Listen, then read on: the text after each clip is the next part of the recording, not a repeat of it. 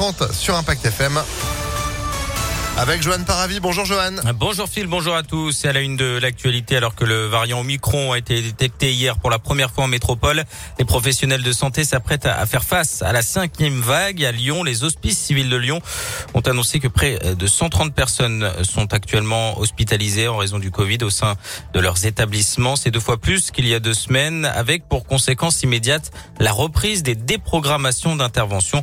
On écoute Raymond Lemoigne, le directeur général des HL. Les conditions vont être rapidement réunies pour qu'il y ait cette mesure qui s'impose à tout le monde. Je rappelle qu'elle n'est pas innocente ou indifférente. Hein. On arrive au bout de 18 mois de crise. On a déjà vécu plusieurs séquences de déprogrammation, de reprogrammation, de récupération d'activités euh, qui n'ont pas pu être réalisées dans les temps. Et donc chaque fois, c'est un processus qui nécessite de reconstituer des nouvelles équipes, de prendre des décisions compliquées avec les patients, de pouvoir le leur expliquer et en même temps ne pas prendre de risques anormaux par rapport à une surveillance et à un accès légitime dans des délais rapides aux soins qu'ils le nécessitent.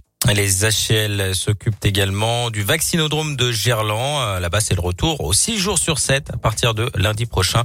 Objectif 2000 vaccinations euh, par jour. Jean Castex a lui annoncé hier la tenue d'un nouveau conseil sanitaire lundi. Des nouvelles mesures seront-elles prises avant les fêtes de Noël? C'est toute la question.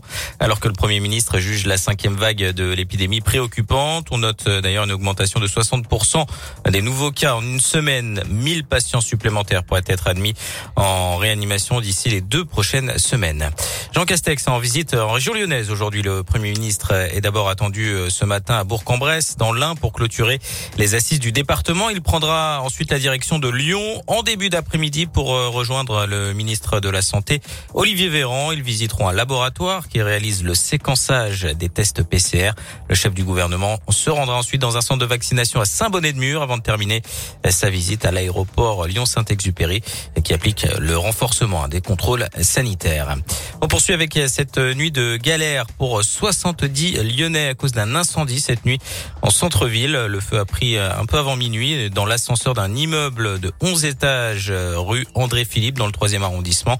43 pompiers ont été mobilisés et 70 personnes ont été évacuées. On passé une partie de la nuit dans un bus TCL. Il y a eu beaucoup de fumée. Il a fallu inspecter 90 appartements au total avant que tout le monde puisse rentrer euh, chez lui un peu avant 5 heures du matin. Politique, on connaît les finalistes de la primaire des Républicains. Éric Ciotti affrontera Valérie Pécresse. Le candidat officiel du parti pour la prochaine présidentielle sera connu samedi en début d'après-midi à l'issue euh, du second tour. Du sport et du basket, l'Asvel s'est incliné hier soir sur le parquet du Bayern Munich en Euroleague. Score final 73 à 65 pour les Allemands. En foot, la 17e journée de Ligue 1 au programme ce week-end. Pour l'OL, le rendez-vous ce sera dimanche à Bordeaux. Les Lyonnais qui devront faire oublier la défaite contre Reims cette semaine. Match programmé à 20h45, donc dimanche. Et puis euh, coup d'envoi de la 35e édition du Téléthon aujourd'hui et demain. 30 heures d'émission en direct sur France Télévisions. Des animations dans toute la France. Objectif récolter des dons pour faire avancer à la recherche contre les maladies rares. Un numéro, le 3637. L'année dernière, 77 millions d'euros avaient été euh, récoltés malgré la crise sanitaire et mmh. beaucoup d'annulations hein, d'animation. C'est vrai. On espère faire mieux cette année. Eh ben, espérons. Merci beaucoup, Johan, pour l'info qui continue sur ImpactFM.fr. Vous êtes de retour à 8h. À tout à l'heure. Allez, 7h33 sur Impact. Météolion.net